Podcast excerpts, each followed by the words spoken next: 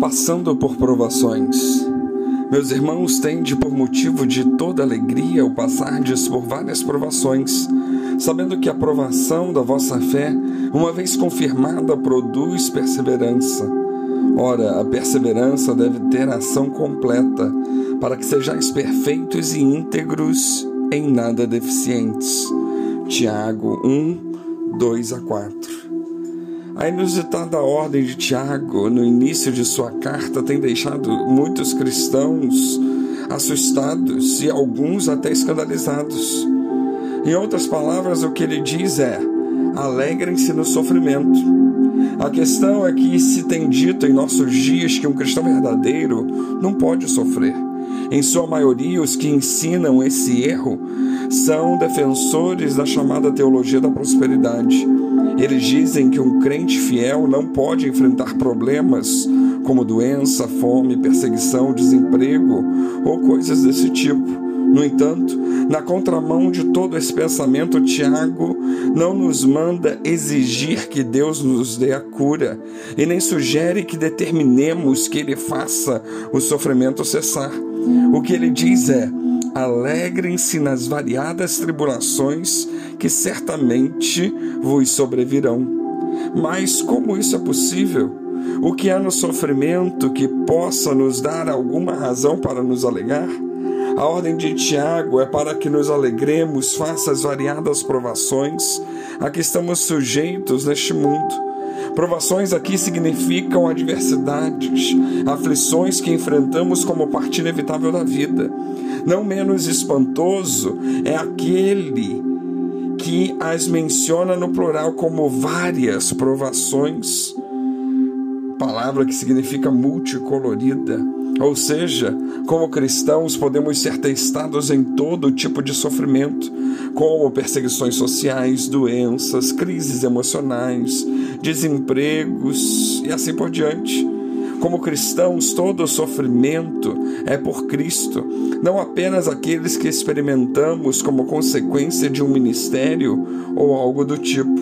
Portanto, a ordem é: alegremos-nos. Os cristãos precisam decidir, optar escolher pela alegria. A chave para manter a alegria cristã em meio às provações é entender o que Deus está fazendo em nós e por nós através do sofrimento. No versículo 3, Tiago descreve o sofrimento como teste que o próprio Deus aplica para aperfeiçoar nossa fé. Ideia semelhante que é apresentada em 1 Pedro 1, 6 e 7 quando o apóstolo compara o efeito das provações em nossa fé ao efeito do fogo ao ouro.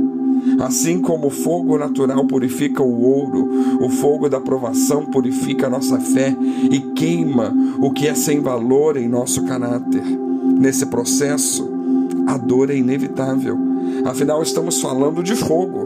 No entanto, o ganho sempre compensa as perdas pois uma fé aprovada é a garantia da entrada no céu.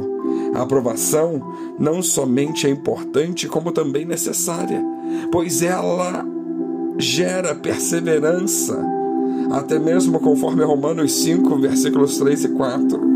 Se decidirmos permanecer firmes na luta, Deus garante nos manter de pé e mais fortalecidos ao final. O resultado final desse processo é um cristão maduro. O exercício da perseverança habilita o cristão a encarar a vida pelo ângulo de Deus. Ou seja, ele se torna capaz de enxergar a realidade sob a perspectiva da eternidade, de tal modo que a esperança da glória se torna o motivo de sua alegria e o objetivo da sua vida.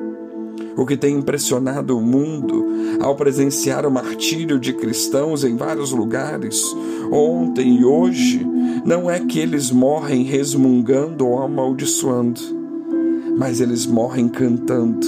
Eles se tornaram capazes, pelo exercício da fé, de apreciar o encontro com Cristo como o bem mais precioso e desejado. Ninguém jamais cresce em tempos de paz. As verdadeiras e mais profundas lições da vida aprendemos na escola do sofrimento. Somente a dor nos mostra o quanto somos incapazes e necessitados de Deus.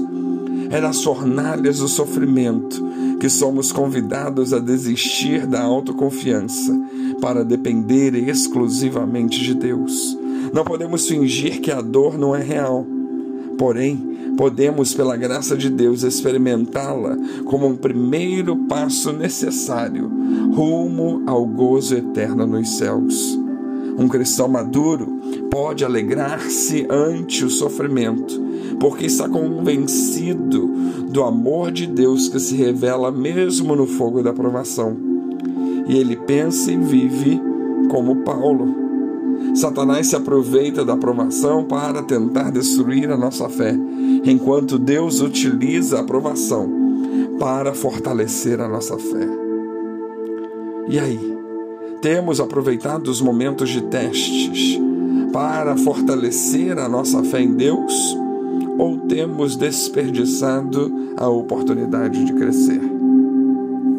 Que Deus nos abençoe.